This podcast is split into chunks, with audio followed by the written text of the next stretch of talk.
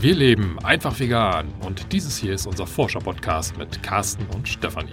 Wir bauen uns ein neues Wohlstandsmodell. Denn eines ist klar. Weiter wie bisher geht es nicht.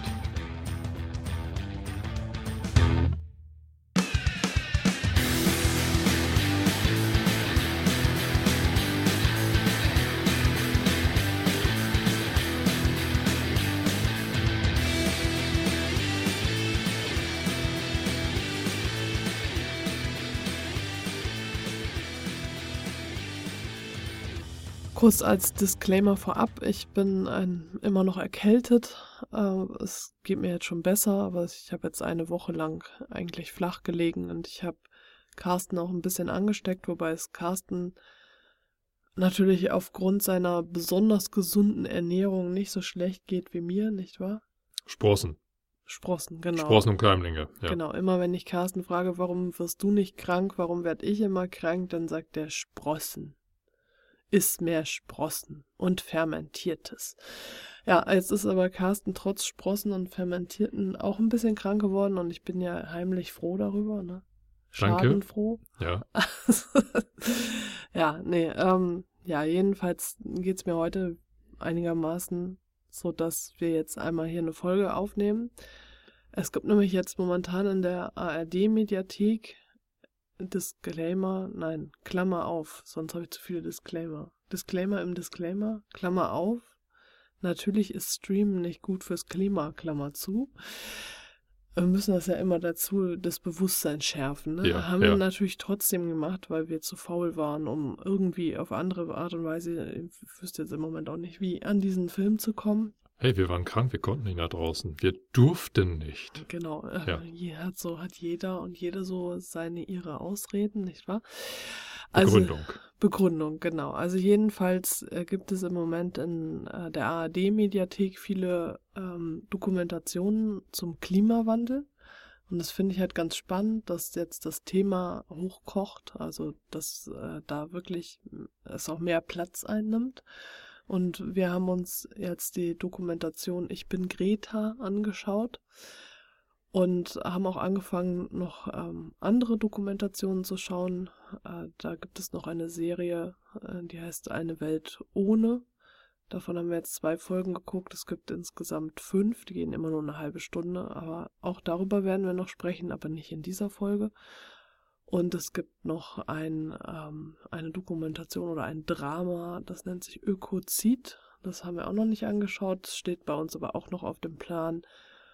Und ich finde es einfach sehr spannend, äh, dass jetzt, dass tatsächlich trotz Corona-Krise das in den Medien Platz findet. Ja, äh, wird auch langsam Zeit, muss ich dazu sagen. Also es ist ja schon so ein bisschen verspätet, aber naja, sind wir mal froh, dass es tatsächlich jetzt äh, entsprechend raumgreifend in den Medien vertreten wird, oder zumindest jetzt bei der ARD. Ich ähm, vermisse das in den anderen breiten Medien nach wie vor so ein bisschen. Es ist da immer noch ein bisschen unterthematisiert, aber gut, äh, gut Ding braucht Weile. Ähm, ich hoffe, es wird dann auch anschließend gut, aber äh, wir sind ja schon mal froh, dass es jetzt da ein breiteres Angebot gibt als in der Vergangenheit. Genau, und in dieser Folge wollen wir über Ich bin Greta sprechen. Äh, I am Greta. Ich weiß nicht. Also, ich weiß nicht, ob der dann auch einen schwedischen Titel hat, aber jedenfalls ähm, hier in der deutschen Mediathek äh, heißt der Ich bin Greta. Und es ist äh, ein 90-minütiger Dokumentarfilm über Greta Thunberg, äh, die ja, ja, da gezeigt wird, wie sie zur Klimaaktivistin wurde und auch eben das komplette Wirken der letzten zwei Jahre. Ja, eigentlich der komplette Handlungsverlauf von dem Zeitpunkt, wo sie ähm, diesen Schulstreik begonnen hat, wo sie sich das erste Mal vor das äh, Parlament gesetzt hat mit ihrem sehr bekannten Schild und angefangen hat zu demonstrieren, bis ähm, zum Einsatz der Corona-Krise, ähm, wo dann ganz zum Schluss nochmal gesagt wurde, dass sie jetzt wieder ähm, ja, weiter studiert oder zumindest dann den Bildungsweg wieder einschlägt und Ja, das ist ja in Schweden ein anderes Bildungssystem als hier. Sie sagt ja, das ist so ähnlich wie die englische Highschool, wo sie dann jetzt hingeht. Also äh, quasi Oberstufe. Sie ist jetzt in der Oberstufe an. Ja, also geht den schulischen Weg jetzt erstmal weiter, aber äh, diese Zeitspanne wird von dieser Dokumentation sehr, sehr schön umfasst und äh, gibt ein sehr, sehr rundes Bild über das, das Leben und auch die Person Greta Thunberg. Wie hat dir denn die Dokumentation gefallen? Kannst du es empfehlen oder gibt es Einschränkungen? Nee, es gibt eigentlich keine Einschränkungen. Ich kann es empfehlen. Ich fand es ein sehr, sehr persönliches Porträt. Teilweise, wenn, wenn ich selber Bestandteil dieser Dokumentation gewesen wäre, also ein Akteur, hätte ich es als sehr grenzwertig empfunden, weil da doch sehr persönliche Eindrücke vermittelt werden, wo ich jetzt als, als Carsten eher so gedacht hätte, nee, das geht eigentlich niemand was an. Das, das will ich jetzt für mich behalten. Also von daher, da ist wirklich mit einer sehr, sehr großen Offenheit an dieses Thema herangegangen worden und äh, das gibt eben dieser Dokumentation auch dieser, diese persönliche Note und macht das Ganze auch teilweise sehr emotional. Also man, man, oder ich habe mitfühlen können mit dieser Person oder also ich sage jetzt mal so, die beiden Haupt Hauptakteure waren ja Greta und ihr Vater. Ihr Vater als ständiger Begleiter, der das dann auch, ja, weiß ich nicht, unterstützt, promotet hat. Also man hat immer nur gesehen, dass er zu diesen ganzen Veranstaltungen mit, mit Greta hingefahren ist und äh, sie da unterstützt hat, äh, wenn sie ihre Reden gehalten hat und ähm, die beiden Hauptakteure, die, die waren, wie gesagt, in einem sehr emotionalen und persönlichen Verhältnis abgebildet worden und äh, das hat mir sehr zugesagt. Also von daher, wer ein bisschen was über die Person Greta wissen möchte, also sie ist ja sehr medienpräsent, also der Name ist ja eigentlich jedem geläufig, aber wer wirklich mal wissen möchte, was ist das für eine Person, was für eine Vergangenheit hat sie, was, was für Beweggründe treiben eigentlich diese Person und warum verhält sie sich so, wie sie sich verhält? Also der ist mit dieser Dokumentation bestens bedient. Der oder die. Der oder die, natürlich. Muss ich jetzt mal hinzufügen. Ja. Ich fand, äh, dass es ein sehr schönes Porträt auch einer Aktivistin war. Also, das heißt also, wie wird jemand zu einem zu, äh, Aktivisten, zu einer Aktivistin? und äh, wie ist der Verlauf. Also das ist, war für mich irgendwie, ähm, ja, also es hätte nicht Greta sein müssen. Es hätte, also es ist für mich irgendwie wie eine Art Schablone, äh, die zeigt, äh, was macht das Aktivistinnen-Dasein aus. Denn ähm, es zeigt eigentlich äh, dieser, diesen Feuereifer am Anfang, äh, dass sie da wirklich dabei ist. Erst ist sie ganz allein, äh, dann kommen andere dazu, dann gibt es diese Bewegungen und sie setzt sich voll ein und sie hält Reden und wird überall eingeladen und hat das Gefühl, etwas bewegen zu können und dann merkt sie aber, nein, äh, alle, die irgendwie was zu sagen haben, wiegeln das ab oder wollen einfach nur nett mit ihr fotografiert werden oder hören ihr gar nicht zu. Äh, sie hat ja auch eine Rede da gehalten, äh, wo sie dann auch öfter gefragt hat, ist das äh, Mikrofon überhaupt an? Ist das, äh, hört mich überhaupt jemand? Versteht ihr mich überhaupt und so? Und die und, haben das so nicht verstanden, warum sie das gefragt hat. Die haben gedacht, die äh, hat Angst, technische Probleme jetzt zu haben. Ja. Und dabei ging es einfach nur darum, dass sie damit äh, klar machen wollte, ihre Botschaft wird bisher nicht gehört. Ne? Genau. Und also diese Verzweiflung darüber und dann auch dieses Ausgebranntsein. Sie unterhält sich da auch noch mit einer anderen Aktivistin ähm, die beide sagen, dass es halt wichtig ist, gut für sich zu sorgen. Und die halt merken, okay, äh, Greta reist ja dann auch wirklich um die ganze Welt und äh, ist überall präsent und das äh, mit, äh, ja, mit dieser Voraussetzung, äh, dass sie ja, ähm, ja Aspergerin ist.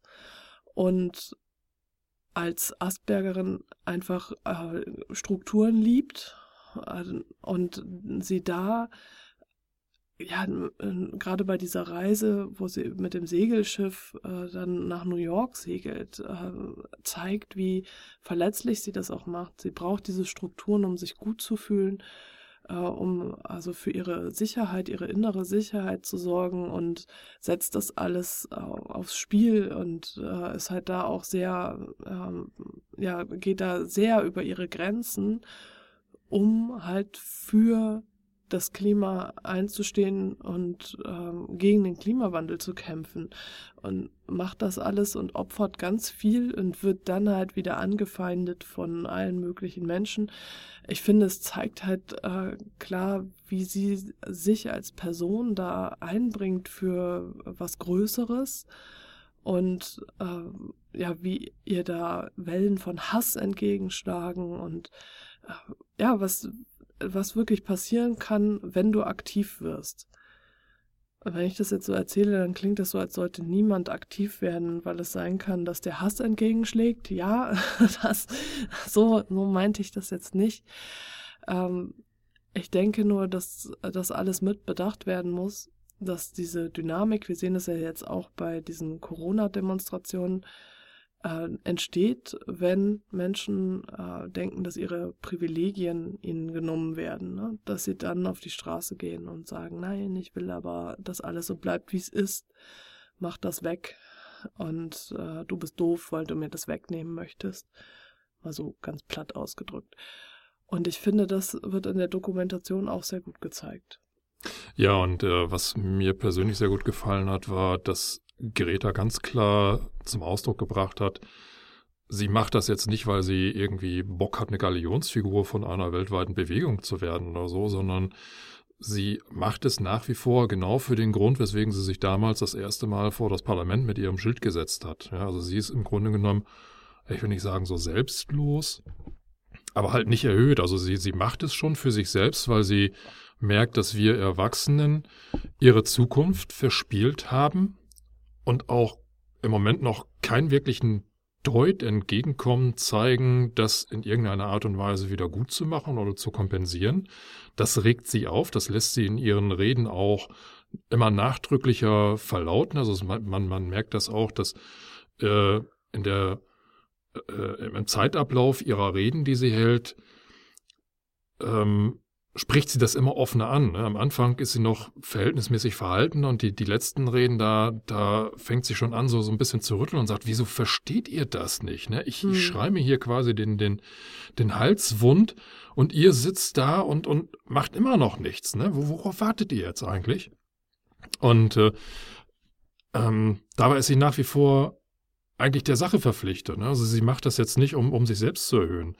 Und ähm, sie, sie hat auch ähm, betont, dass wenn, wenn die Leute sagen, oder die, die Fridays for Future oder die, die äh, Leute, die auf die Straße gehen, ähm, da klang manchmal so ein bisschen mit an, dass, äh, dass, dass äh, ähm, die, die Leute das für Greta machen oder sowas. Und mhm. dann sagte Greta, nee, nee, nee, ihr macht das nicht für mich, ihr macht das für euch, für eure eigene Zukunft. Ne? Also sie ja. relativiert das, um das ganz klar darzustellen. Es geht hier nicht um einzelne Personen, um Befindlichkeiten, um, um mhm keine Ahnung, Machtspielchen oder sowas, sondern es geht hier ganz klar um die Sache. Es geht hier um die Existenzgrundlage ganzer zukünftiger Generationen.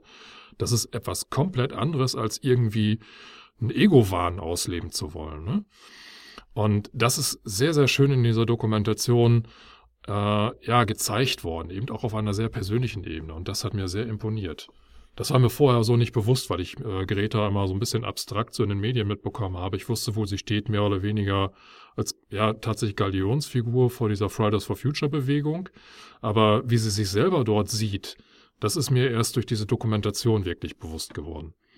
Ja, für mich ist es halt wirklich wieder ein Beweis dafür, was Einzelpersonen halt schaffen können. Ja, ja. Und ähm, eigentlich ist diese Dokumentation eine von vielen Dokumentationen über Menschen, die was bewegen.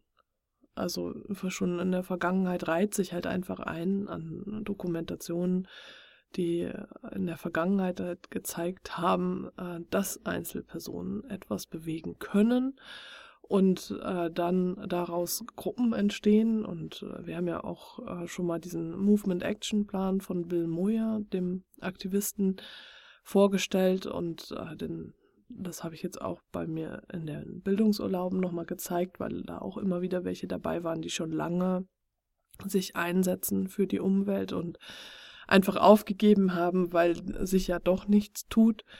Und äh, ich denke, wir sind jetzt einfach an einem Punkt angelangt, wo tatsächlich äh, das Medieninteresse größer geworden ist. Also das äh, Thema wird in den Medien stärker wahrgenommen und es wird auch von der Bevölkerung stärker wahrgenommen. Und dazu musste es quasi diese Fridays for Future Proteste geben und ähm, im Umkehrschluss musste es dafür Greta geben die den Stein ins Rollen gebracht hat und die jetzt da äh, sich geopfert hat quasi als ähm, Spielball von Menschen, die ja also ohne Worte äh, Dinge sagen, tun und verbreiten. Ich habe das ja nur am Rande immer wahrgenommen, aber was ich wahrgenommen habe, war sehr erschreckend, wie da über Greta gesprochen wird und äh, was da verbreitet wird. Und nichtsdestotrotz hält sie daran fest und ähm, macht weiter. Und dass dieses, dieses Ereignis, das, ähm, das nochmal befeuert und dass wir jetzt in einer Phase sind, in ähm, der es besser werden kann. Aber wenn du halt schon länger drin steckst und schon länger aktiv bist, dann kann es dir eben so vorkommen, als würde alles scheitern. Und das ist eben, äh, das ist etwas, was eine Struktur, die sich immer und immer wieder in äh, solchen sozialen Bewegen, Bewegungen wiederfindet. Ja, und tatsächlich äh, kann an einigen Stellen in dieser Dokumentation der Eindruck äh, entstehen, dass sich da tatsächlich nichts tut. Ne? Also dieses äh, ja, schon, schon ein bisschen desillusionierend wirkt das, wenn sie da ihre Reden hält und äh, in dieser Dokumentation, dass das Kamerateam dann ja auch die Reaktionen der Politiker zeigt, vor denen die Reden gehalten werden. Das sind ja jetzt nicht irgendwie, keine Ahnung, die, die geht ja jetzt nicht irgendwie auf eine Kreisveranstaltung äh, für, für einen Landkreis, sondern das sind ja die ganz großen Runden, wo, wo die Politiker von Welt dann da sitzen und äh, also ich, ich habe da eine Szene noch im Kopf, ich glaube, das war das EU-Parlament, EU-Kommission, also irgendwie auf EU-Ebene, da hatte sie eine sehr flammende Rede gehalten. Und als Nachredner war äh, Jean-Paul Juncker dran, ja. der überhaupt gar nicht auf das eingegangen ist, was Greta gesagt hat. Also das, das war so, als er angefangen hat mit seiner Rede, als ob Greta überhaupt gar nicht vorher irgendwie aktiv gewesen wäre, völlig ignoriert. Und stattdessen lamentierte er darüber, dass er auf EU-Ebene jetzt äh, ähm, EU-weit die Sparvorrichtungen für Toilettenspülungen durchgesetzt wurden. Und ich bin mir bis heute nicht klar, meinte er das als Affront Greta gegenüber? Oder hat er das allen Ernstes ernst gemeint, dass das als großes Verdienst für Umweltschutz dargestellt werden konnte? Also das ist so, eigentlich muss ein Affront gewesen sein, anders kann ich mir das nicht erklären, weil ähm, man, man sollte diesen Leuten ja eine gewisse Intelligenz und auch emotionale Intelligenz zuweisen können. Und das, das hat wirklich so, da ist mir die Kinder runtergefallen. Ne? Und, und das sind so, so Momente, wo ich denke, boah, mit solchen Leuten, von, von solchen Leuten sind wir ja tatsächlich abhängig, was politische Weichenstellungen betrifft. Mhm. Wenn da jemand sitzt und tatsächlich über Toilettenspülung lamentiert, dann ist doch wirklich schon fast Topfen und Malz verloren. Ne? Also da muss noch wirklich viel mehr Druck auf den Straßen aufgebaut werden. Und ich hoffe, dass irgendwann die Corona-Pandemie das auch wieder zulässt, dass wirklich direkt äh, äh mit, mit äh, Demonstrationen agiert werden kann. Und die Bewegung muss da an der Stelle noch wirklich größer werden, noch, noch viel mehr Gehör finden, um auch dem letzten Politiker klarzumachen, hey, du hast die, äh, die, die Sache tatsächlich noch nicht verstanden. Ne? Es geht nicht um Klospülung. Also. okay, Carsten echauffiert sich. Einmal, einmal in Rage geredet, ja. Einmal in Rage geredet, ja. Äh, ich meine, da schließt sich der Kreis so ein bisschen zu unserer vorigen Folge, als wir über die grüne Lüge gesprochen haben, über den Film. Wo Katrin Hartmann ja, und Werner Bote ja schließlich dann auch ähm, eben propagieren, dass wir dafür kämpfen müssen, also, dass wir wirklich auf die Straße gehen müssen oder auf andere Art dafür kämpfen. Denn äh, da in der grünen Lüge wurden ja verschiedene Möglichkeiten gezeigt, wie du aktiv werden kannst. Äh, und es geht ja eben nicht nur darum, auf die Straße zu gehen, sondern du kannst ja auch, also da wurde dieses RWE ähm, Meeting da gesprengt haben und ja also, die Aktionärsversammlung genau äh, ja. genau diese Aktionärsversammlung also jedenfalls auf verschiedenste Art und Weise ist es ja möglich und äh, darüber haben wir ja auch schon öfter gesprochen aber es ist eben wichtig dass wir weitermachen es ist keine Option aufzugeben. Weil äh, wenn wir jetzt halt alle sagen, ach ja, jetzt haben wir es versucht, aber es bringt halt nichts, ja, wo kommen wir denn dann hin?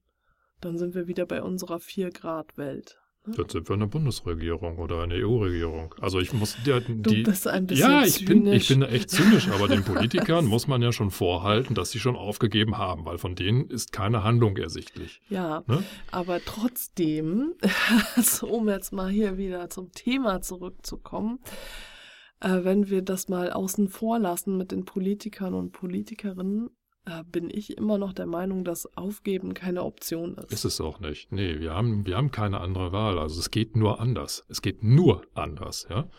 Genau, und deswegen machen wir ja auch diesen Podcast hier schon seit bald fünf Jahren und sind dabei und hangeln uns so voran. Und ja, natürlich äh, verstehe ich jeden und jede, der oder die sagt, hey, es tut sich ja einfach nichts, aber dann äh, denke ich, wir müssen dann den Fokus drehen, weil ich finde, es tut sich eben doch was. Es gibt ganz viele Menschen auf der Welt, die schon was tun. Also gerade in diesen Transition-Bewegungen und ähm, Menschen, die wirklich im Kleinen auch schon anfangen, aber auch im Großen. Und es werden auch immer mehr, die halt zum Beispiel vegan leben oder ihre Mobilität überdenken, nicht mehr fliegen und äh, auf kleinerem Raum wohnen. Und wir besprechen das ja hier auch alles und es gibt ja einfach sehr viele Menschen und vielleicht sind halt die gerade sehr laut, äh, die sagen, ja, es muss alles so bleiben, wie es ist.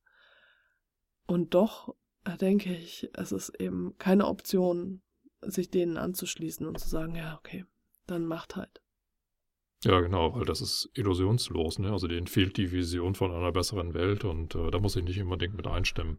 Ja, das äh, muss da immer an Rob Hopkins denken, der da in dem Film Tomorrow gesagt hat, dass immer alle denken, äh, wenn wir halt in einer ähm, ölfreien, also fossil-free, sagt er, äh, Welt leben und also quasi äh, alles reduzieren, so dass es halt klimaverträglich ist, äh, dass sie sich dann vorstellen, dass wir in einer kalten Höhle sitzen und an ähm, ja, kalten Kartoffeln, fauligen Kartoffeln, sagt er, fauligen Kartoffeln knabbern ähm, und dass das überhaupt gar nicht so sein muss, sondern dass es halt im Gegenteil fantastisch sein kann. Und äh, ja, Transition, die ganze Transition-Bewegung zeigt das, dass wir das schaffen können. Und da ist der Schlüssel eben Gemeinschaft. Genau, genau. Und das muss also wieder beschworen werden. Und ich finde, dass, dass Greta da wirklich etwas geleistet hat und nach wie vor leistet, ähm, was beispiellos ist. Sie ist da wirklich eine von den Persönlichkeiten geworden, die, was du schon vorhin sagtest, einfach zeigen, dass einzelne Menschen etwas ganz Großes anstoßen und bewegen können. Ja. Und ja, sie muss ja nicht die Einzige sein. Ne? Also vielleicht gibt es ja in, anderen Bereichen oder in anderen Initiativen ähnliche Menschen, die äh, ja auch was Großes bewirken und, und äh, dann kommt wirklich was ins Rollen. Ne? Ja, es ist ja, hat ja dadurch, dass sie jetzt schon weltweite Bewegung ausgelöst hat und sie ja logischerweise nicht überall gleichzeitig sein kann, haben sich ja überall in den einzelnen Ländern Menschen ähm, stärker engagiert und so kleinere Gruppen herausgebildet, die das alles organisieren. Das ja. heißt, es gibt sie schon. Und es ist halt gut, dass immer wieder neue und frische Leute dazukommen, damit äh, genau das eben verhindert wird, dass dann immer nur die gleichen Menschen sind, die dann irgendwann aufgeben und sich gegenseitig nur erzählen, wie blöd alles ist. Genau. Eine Sache, die würde ich nochmal kurz beisteuern. Also die ganze Thematik wird ja in den Medien häufig auch sehr emotional betrachtet. Ne? Also die ganzen Anfeindungen, die Greta gegenüber gebracht werden, die äh, gehen ja sehr stark auf die persönliche Ebene. Ja. Diskreditierung, äh, was brauchen wir gar nicht alles ausführen. Nee, genau, braucht man eigentlich gar nicht ausführen. Greta geht es tatsächlich um den Stand der Wissenschaft. Ne? Also sie hat äh, ein nahezu fotografisches Gedächtnis, sagte ihr Vater da. Also es ja. heißt letztendlich, dass äh, die Sachen, die sie liest, die behält sie auch. Also sie vergisst relativ wenig oder bis gar nichts, keine Ahnung, wie, wie sowas ausgeprägt ist. Ich kenne halt nur den Begriff fotografisches Gedächtnis. Und sie hat sich sehr stark mit dieser ganzen Klimadebatte auseinandergesetzt und äh, ganz viel Literatur gelesen. den Stand der Wissenschaft gelesen und so. Also sie orientiert sich anhand der Fakten und das war etwas, was ihr eigenes Weltbild erschüttert hat. Und äh, es wird in der Dokumentation auch äh, erwähnt, dass sie aufgrund dieser Erkenntnisse, die sie sich da angelesen hat, auch sehr krank geworden ist. Also sie hat über ganz, ganz lange Zeit, ja, war sie krank und hat sich dann da irgendwie äh, wieder draus hervorgekämpft, möchte ich schon fast sagen. Und, und ja, über drei Jahre, ne? Ja, drei ja, Jahre. Also, und das muss ja gewesen sein, bevor sie 15 geworden ist, also mit 12 schon da. Ja. Ähm, also aufgrund dieser, ich sage jetzt mal, erdrückenden Faktenlage, die äh, schon von der Wissenschaft präsentiert werden konnte. Und das hat mhm. ihr extremst zugesetzt. Und das war so der Initial dass sie sich entschieden hat, äh, ihren Schulfreitag zu opfern und äh, dann ja vor diesem Parlament zu demonstrieren. Und äh, ja, das, das muss man sich einfach im Hinterkopf behalten, dass tatsächlich diese ganze Aktivität, die von Greta ausgeht und auch bei Fridays for Future dann stattfindet, eigentlich im Kern auf wissenschaftlicher Datenbasis beruht. Ne? Es sind einfach die Erkenntnisse, die vorliegen, die so drängend sind, dass wir handeln müssen. Das geht da nicht um persönliche Befindlichkeiten oder weil Schüler keinen Bock haben, zur Schule zu gehen oder sowas. Ne? Also all das, was irgendwie sehr schön in den Medien als Gegenargument gebracht wird, ist einfach gegenstandslos, weil im Hintergrund tatsächlich einfach die harten Fakten der Klimawissenschaft stehen. Es ist natürlich immer leicht, eine Person in Misskredit zu bringen und sie persönlich anzugreifen, auch wenn es überhaupt gar nicht um ihre Person geht, sondern es geht ihr um eine Sache, um, um äh, Fakten. Und deswegen machen das Gegner und Gegnerinnen ja natürlich auch. Weil die Fakten können sie nicht widerlegen, sie können nur sagen, ja, es stimmt alles nicht, aber haben halt keine Gegenfakten. Und deswegen greifen sie natürlich Greta als Person an. Ne?